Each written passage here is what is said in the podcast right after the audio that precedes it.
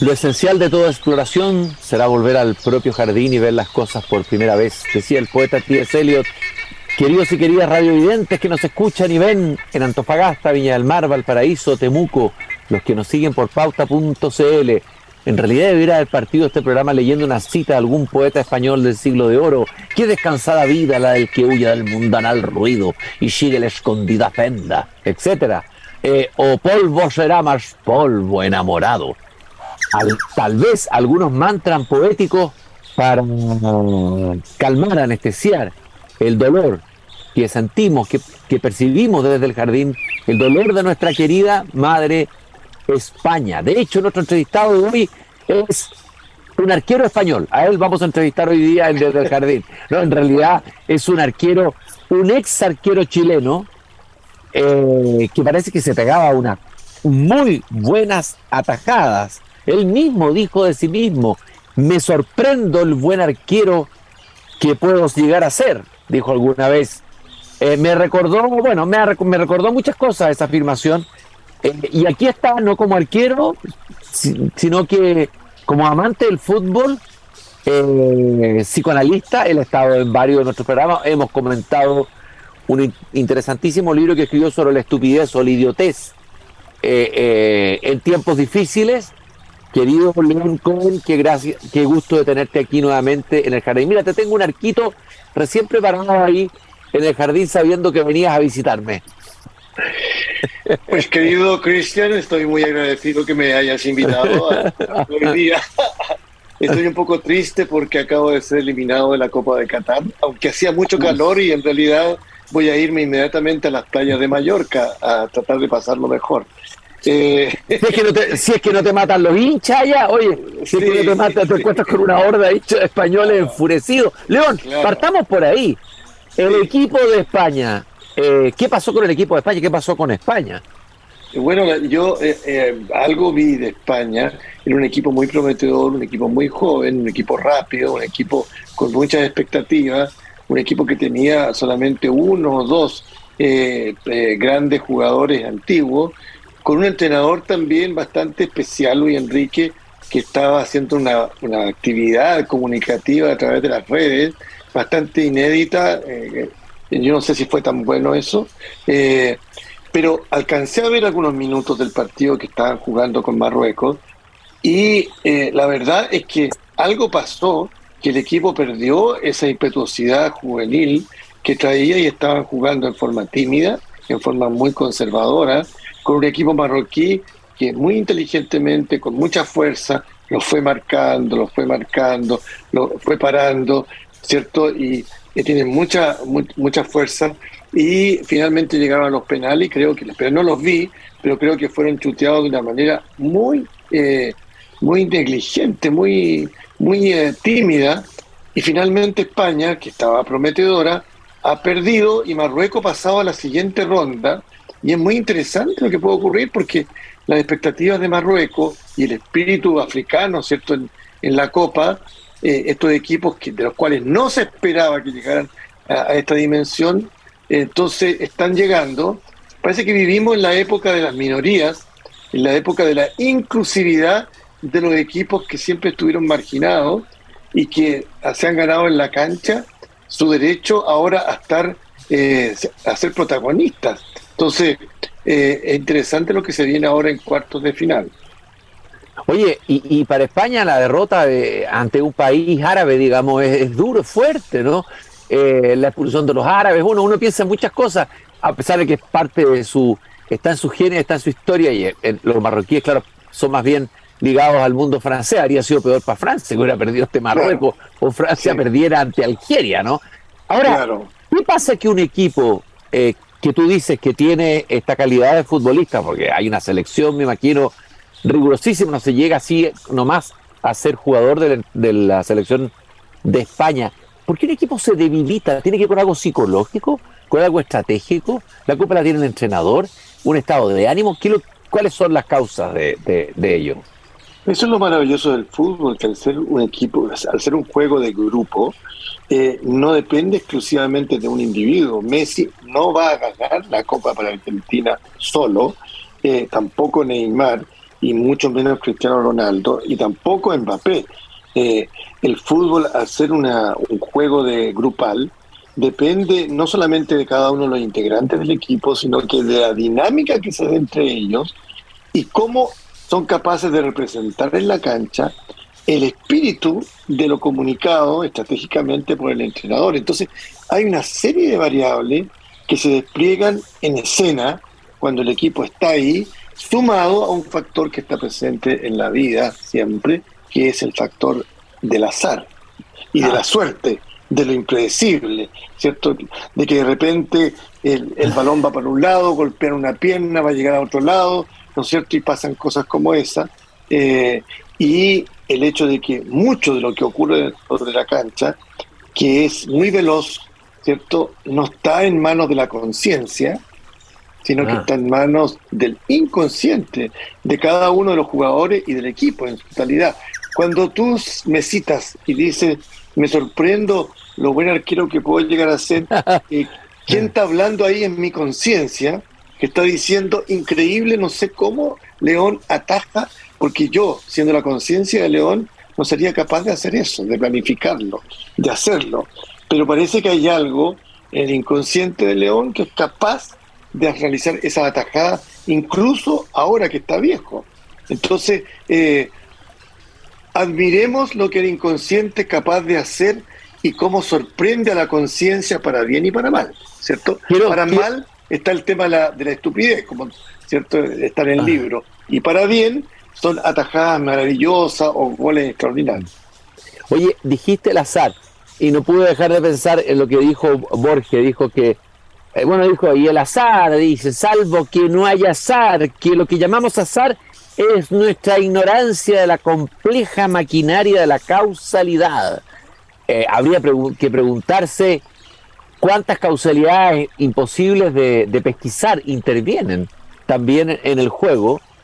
Eh, y lo que tú decías del inconsciente me parece muy interesante. Uno podría decir que cada equipo, Jung hablaba del inconsciente colectivo, arrastra su propio inconsciente colectivo, por decirlo así, que comienza a operar en un momento donde hay tanta tensión y tanta presión eh, como en un partido dentro mundial?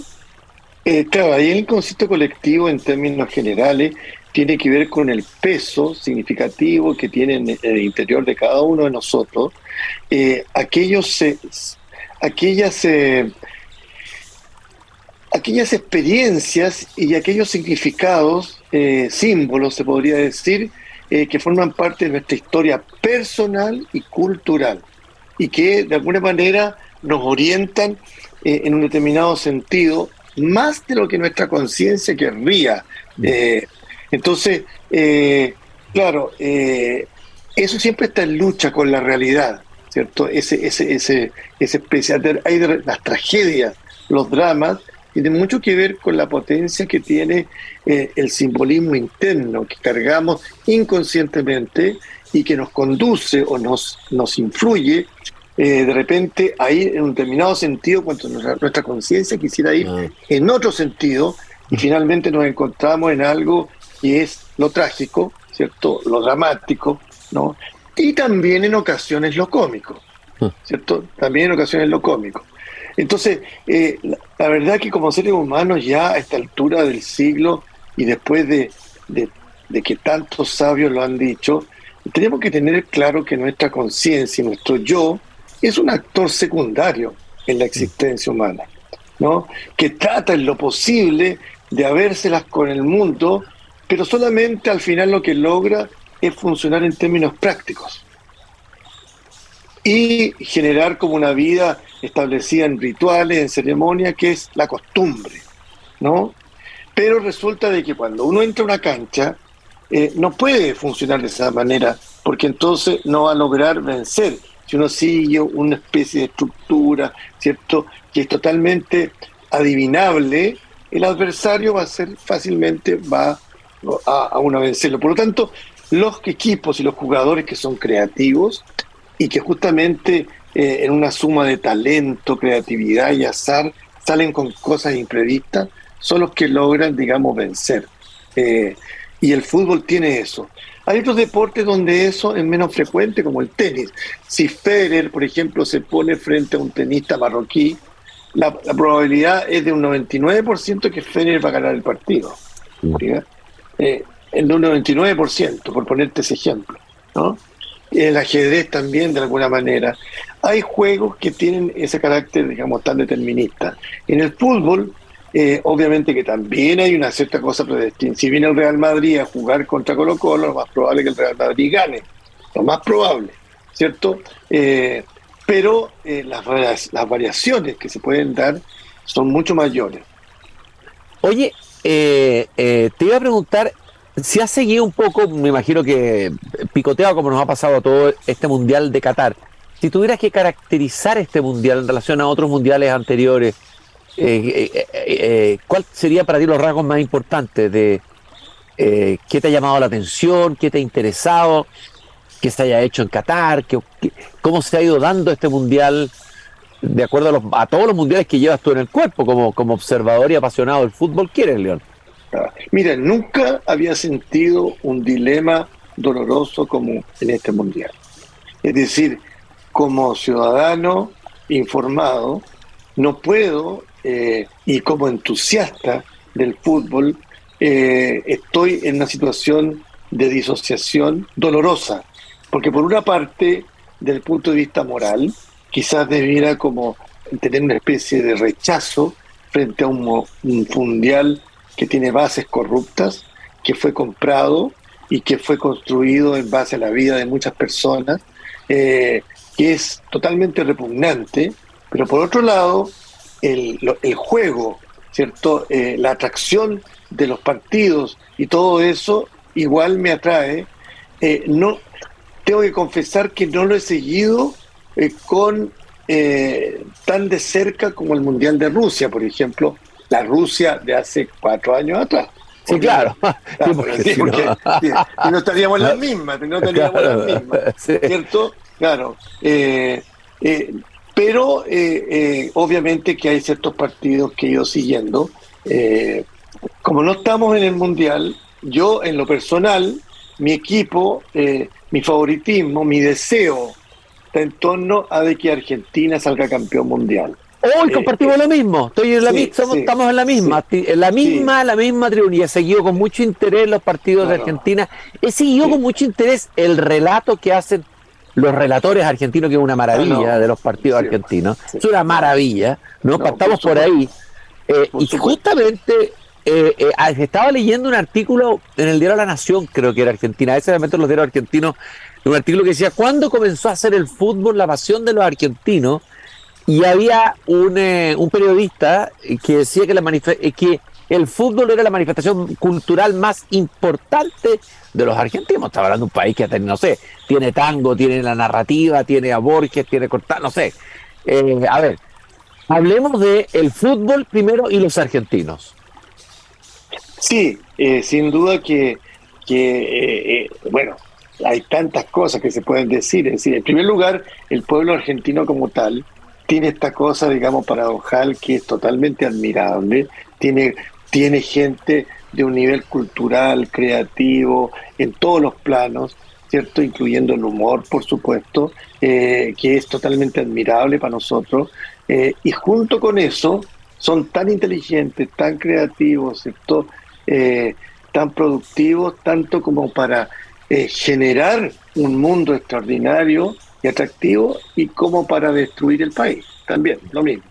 son de, son, y a pesar de eso, porque Borges decía el problema de Argentina es que está lleno de argentinos, ¿cierto? Eh, a pesar de eso, el país sobrevive, es cierto que tiene 50% de pobreza y por lo menos más de 20% de pobreza extrema, ¿cierto? Y así tiene una riqueza que es mucho mayor que la que la gente rica que en Chile, pero además han logrado mantener a lo largo del siglo eh, esa, ese, lo han ido perdiendo de a poco, parece últimamente, pero esa capacidad cultural que mm. todos los chilenos lo graficamos, que cuando el, el taxi de Seiza, ¿cierto?, a la capital, es de un taxista que le habla de todo, de fútbol, de psicoanálisis, de política, de todo, y uno queda como impactado.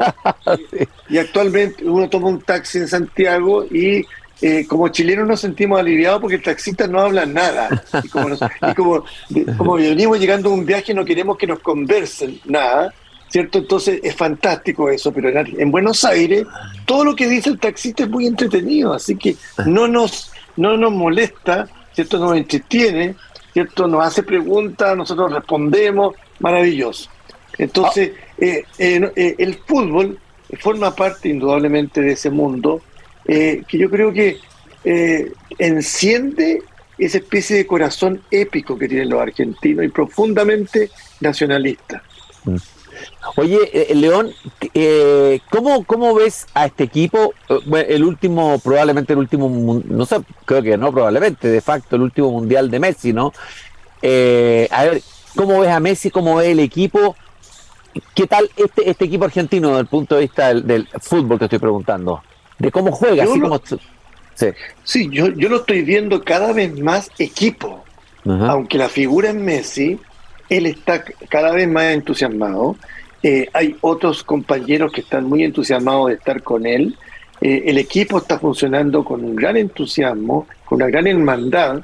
Eh, además tienen un, tiene una relación con el juego que por un lado es de una seriedad, ¿cierto? Religiosa, religiosa, eh, cosa que no está entre los brasileños, que yo creo que, los brasileños, eh, con esta cosa del baile, del yogo bonito eh, y de la burla, porque curiosamente, a pesar de que asociamos la arrogancia con los argentinos, yo creo que los brasileños se da de una manera muy irritante. Yo estoy un poco irritado con este equipo brasileño, no tengo ninguna gana que sea campeón del mundo, ¿no? Y sí eh, espero que lo sea Argentina. Y si en su defecto no lo fuera Argentina, por supuesto, por eh, mi influencia shakespeariana, quiero que sea Inglaterra. Ah, eh, quiero que sea Inglaterra. ahora lo veo un poco difícil porque los ingleses tienen como sus dificultades, ¿cierto? Pero hasta ahora están también muy entusiasmados. Francia es muy poderosa, es realmente un muy buen equipo muy buen equipo. Eh, entonces lo que se viene en cuartos de final, bien, o sea, cuartos de final, tengo que olvidar que es un mundial corrupto, olvidar todo eso para poder gozar esos partidos, ¿cierto? Eh, que se vienen, eh, donde va a estar Francia, Brasil, Argentina, de todas maneras, quizás Portugal, es decir, van a haber partidos como extraordinariamente atractivos. y bueno, eh, el fútbol es algo que en todo el mundo, ya vemos ya en los países africanos ahora, en los países asiáticos, vemos el entusiasmo y el dolor japonés, ¿cierto? Eh, el entusiasmo y el dolor coreano, es decir, eh, es una cosa que se extiende por todo el planeta. Ciertamente de que así como se entiende la, la política como una forma diferente de poder elaborar la guerra, también lo es el fútbol en cierta forma. Oye, eh, eh, según el, sociólogo Aren Ehrenburg, él decía que la capacidad, el fútbol tiene la capacidad para encarnar el ideal de una sociedad democrática, lo estoy citando, mostrando a través de sus héroes que cualquiera puede transformarse en alguien. Pero la nata, el periodista argentino, dice que el fútbol es el opio de los pobres. Ahí le sale un antiguo marxismo atávico de su formación y dice que en el fondo uno ve a humildes viendo a 22 millonarios detrás de una pelota, ¿no? Y que el, el, el, el, fútbol finalmente es un distractor alienante. Eh, eh, ¿Con cuál de las dos visiones te queda, León, del fútbol? Eh, digamos, disiento de ambas. Ajá. Disiento de ambas, pues la, la, la de la nata es muy cosificada, es muy cosificada y además es muy es muy despreciativa con los pobres, porque es como decir, los pobres no piensan, los pobres no saben que estos son 22 millonarios, ¿cierto? Entonces los adoran, los siguen. Los pobres no piensan en, su, en sus dolores, en sus necesidades, porque están como eh, adormecidos por el opio del fútbol. Eso tener una imagen muy, muy despreciativa de los pobres, ¿no? muy despreciativa de los pobres. ¿no? Estamos hablando de pobres de que ah, ciertamente que tienen dificultades a veces para comer, pero todos tienen celular y están conectados con el mundo entero. Y que todos están viendo los partidos. Muchos ven los partidos, a pesar de la pobreza, por televisión. ¿no? Entonces, yo creo que la Nata está siendo profundamente despreciativo con todo eso y, es una, eh, es una eh, conclusión muy facilista, muy reduccionista, creo yo, ¿cierto? Eh, y por otro lado, ¿cierto? El otro comentario, la verdad que también me parece un poco reduccionista hablar de que es una expresión de la democracia, porque justamente el, el fútbol no es que muestre que cualquiera puede llegar a ser Messi, no, justamente ahí volvemos al azar. Es decir, de repente alguien vio un niño que jugaba muy bien y dijo, oye, este niño juega muy bien, pero son muchos los niños que juegan bien. Entonces, pero ¿por qué no invertimos en este niño y lo llevamos a España, ya lo lleva a España, el niño hay que invertir además en un tratamiento para hacerlo crecer porque era muy chico. Y juega muy bien como muchos niños argentinos ah. que jugaban bien. Y resulta que este niño eh, empieza sigue, continúa en todo esto y se transforma realmente en un verdadero eh, astro del fútbol, pero podría no haber ocurrido. Eso no tiene nada de democrático, eso tiene mucho de azar, tiene mucho de talento, tiene mucho, digamos, de algo eh, que de un desarrollo que tampoco necesariamente se le adjudica como a alguien. Puede que haya habido algún entrenador, puede un familiar, una motivación desde la pobreza, eh, etcétera, una serie de variables que influyen, pero tenemos un espacio ahí, un área, donde en realidad no podemos eh, cuantificarlo para producir otros Messi, para producir otro Alexis Sánchez, para, producir otra generación dorada. Eh, ahora, ¿qué significa democracia? Ahora, significa de que eh, está la posibilidad de que los niños libremente puedan tener acceso a ser probados y tengan oportunidades para ver si se pueden convertir en estrellas, estoy de acuerdo. Hay que dar esas oportunidades. Hay que dar oportunidades de que haya fútbol en los barrios, en las ciudades, canchas, gente que los pueda ver, gente que le pueda decir, oye, ¿por qué no vemos a estos jóvenes? Son tan buenos. Y entre ellos, que surgen 300, a lo mejor de repente hay uno que realmente continúa y se transforma en un Alexis Sánchez. Eso aquí, aquí tuvimos uno a frente mío, está aquí al lado caminando conmigo en el jardín, uno, uno que pudo llegar a ser arquero juvenil de la Universidad de Chile, arquero titular de la selección sub-20 bajo la dirección de Fernando Riera 1970, León Cohen, pero más conocido hoy día como psicoanalista. Se ha dicho que en el fútbol en 90 minutos se puede sentir todas las gamas de emoción, o sea, felicidad, odio, angustia, admiración, sentimiento de injusticia y otro, a mí de repente también estético, de ver una jugada bella, admiración estética. ¿Qué te falta y qué otras gamas, qué otras emociones todavía caben, eh, eh, pueden experimentarse en el fútbol aparte de las que acabo de nombrar? Mire, yo como arquero, en verdad, eh, lo primero que le puedo decir que jugar fútbol y verlo incluso, pero jugarlo sobre todo, es una experiencia extremadamente seria. Y la virtud de esa experiencia extremadamente seria, el hecho que tú lo asumas como tal, que no juegas para entretenerte, sino que estás en una experiencia extremadamente seria, es de que eso eh, afila tu capacidad de concentración. Y la afila en diversos sentidos, enfocándote en la situación y ampliándola también para ver todo el, espacio, porque ahí tú vas midiendo, tu inconsciente lo va midiendo en esa seriedad el juego, lo que está ocurriendo, los gestos técnicos, ¿cierto? ¿Dónde va a ir la pelota? ¿Dónde te pueden tirar? ¿Cómo tu cuerpo se va a disponer? La mayor parte de mis grandes atajadas la ha hecho mi cuerpo, no mi conciencia. Y yo la agradezco. Incluso ha habido ocasiones en que yo he sido espectador de una tajada mía y yo mismo he dicho, ¡ay, qué lindo que León atajó esta pelota! ¡Qué, qué buena tajada! Pero si yo trato de recordar cuándo partió la pelota, cómo ocurrió, no lo puedo recordar. ¿no? Eh, y eso ocurre incluso hasta hace poco. Bueno, eso, eso, eso, ahí está operando lo que podríamos llamar, así como se ha descubierto una gama, que la inteligencia no es solo una, inteligencia matemática, inteligencia corporal, es un tipo, o inteligencia futbolística, que es un tipo específico de inteligencia, ¿no? Que opera a través del cuerpo y de los reflejos y de, bueno, de estar ahí en el momento oportuno en que había que estar. En los últimos minutos que nos quedan, León, eh, a ver, lo que queda del Mundial, eh, lo que viene, eh, ¿dónde ¿a quién te parece que hay que poner ojo, hay que estar atento, hay que mirar, hay que observar, hay que seguir de lo que tú has podido ver hasta ahora? Yo creo que los cuartos de final es muy atractivo lo que va a pasar, por ejemplo, con Marruecos. No, no tengo claro en este momento con quién le toca, pero con, Marruecos, ¿cierto?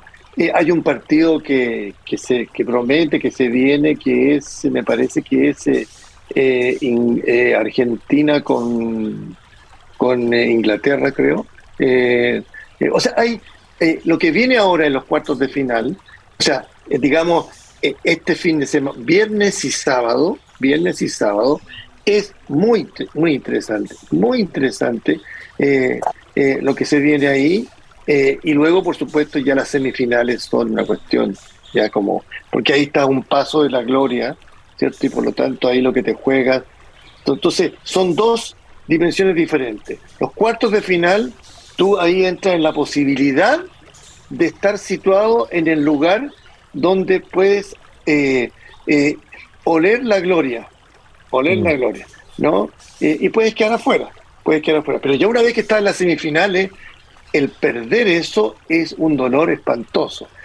Y, es terrible jugar por el tercer y cuarto puesto, porque es una cuestión de trámite que hay que hacerlo, bueno, igual que en la estadística, pero en realidad eh, no es lo mismo. Entonces, lo que se viene es la tragedia eh, desplegada sobre el escenario eh, futbolístico. y eso es muy teatral. Oye, León, ¿y qué ¿Qué hacemos con Chile? Eh, eh, eh, tan lejos de nosotros, Qatar, no solamente en distancia, tan lejos las ligas mayores, ya quedamos atrás, pasó la era Bielsa, que fue un momento de oro que vivimos con una... además, habría que analizarlo y conectarlo esto con lo que nos ha pasado como país, como estado de ánimo, todo, en todos estos años. ¿En qué estamos y hacia dónde vamos? No saber a dónde vamos ni, ni dónde venimos, como dice Rubén Darío. No, de dónde venimos no sabemos para nada, porque la ah, identidad chilena es un misterio, pero a pesar de que se, se rumorea en forma, por supuesto, con cierta intención, que somos los ingleses de América, pero, sin embargo, sin embargo, en este momento lo que necesitamos es un muy buen árbitro. ¿Ya? Muy buen árbitro, muy buen árbitro. ¿Y tú sabes cómo se llama ese árbitro? ¿Cómo se llama? Fiscal Nacional. Porque hay que mostrar muchas tarjetas rojas, ¿cierto? Que están pendientes, y muchas tarjetas amarillas también que están pendientes, y está todo el público esperando eso. Eh, y el problema es de que ahí está como en el aire y no se puede jugar si no está el árbitro. Mm. No se puede jugar si no está el árbitro, ¿cierto? Entonces eh, yo diría que que en este momento la ciudadanía lo que estamos esperando es que realmente el árbitro que esté ahí sea un árbitro que sea capaz de sacar la tarjeta roja, sacar la tarjeta amarilla, ¿cierto? Y ser un árbitro respetable. Porque si no, en masa todos le vamos a evitar saquero, ¿cierto? Eh, y tampoco el VAR puede reemplazar al árbitro, porque sería, ¿cuál sería el VAR? El VAR sería el Congreso, ¿cierto? Después un Congreso se va a empezar como a, entonces, necesitamos un muy buen árbitro y por ahora estamos totalmente en el aire, no podemos como seguir adelante con el partido, estamos como en, en el en el, eh, en el, aire ahí, totalmente. Así que yo diría que, yo diría que, ¿te parece esa idea? Sí, me gusta, me gusta. Eh, oye, eh, querido León, bueno, lo que queda de la tarde yo creo que hay que usarla en ir a leer el Quijote, tratar de leer la Celestina, los, grandes clásicos. Cervantes, Cervantes llora en este momento, Cervantes llora, eh, mientras como, que, como te dije, eh, Don Quijote le decía, te dije, te dije que esto no iba a resultar. Ah, tú dijiste, son alucinaciones tuyas los marroquíes, pero son de verdad. Ahí están. y nos pasaron por encima. Te fijas que al final el Quijote, ¿cierto? Siempre tiene razón. Desde luego, eso no cabe ninguna duda mi querido Sancho. Ah, no. Eso es que eres arquero. Traté de meterte un gol. ¿ah? Traté de meterte. La, paró.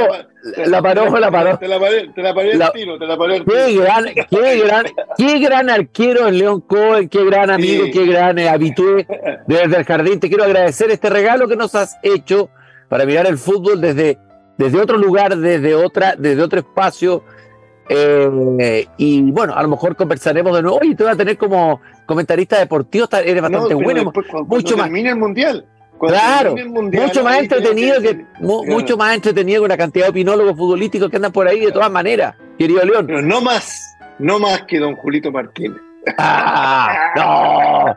Julito Martínez, inolvidable. Qué gana de acordar, pucha, deberíamos haber tenido un audio de él pa- para. Vamos a La hacerle un próxima- homenaje. La próxima vez, aunque lo conté en televisión una vez hace años atrás, la próxima vez que me entrevistes, no te olvides de preguntarme, ¿es cierto tú, León, que salvaste a la cabeza más famosa de Chile? Yo la salvé. La cabeza de Julito Martínez. Ah, qué, qué maravillosa pregunta. Uf, te la No, voy a hacer, la guardé y la escribí. Ya la tengo acá, ya la tengo, la tengo lista para hacértela. Querido León, Es una, te quiero agradecer esta, este, este momento que hemos tenido único e irrepetible y nos encontramos nuevamente nosotros, queridos radiovidentes, mañana a las 8 de la tarde cuando vuelva a abrir la verja de mi jardín. Cuidado que te voy a tirar un gol ahora. Prepárate. Ahí va. Hasta mañana. no, Chao. mucha suerte, saludos en la casa.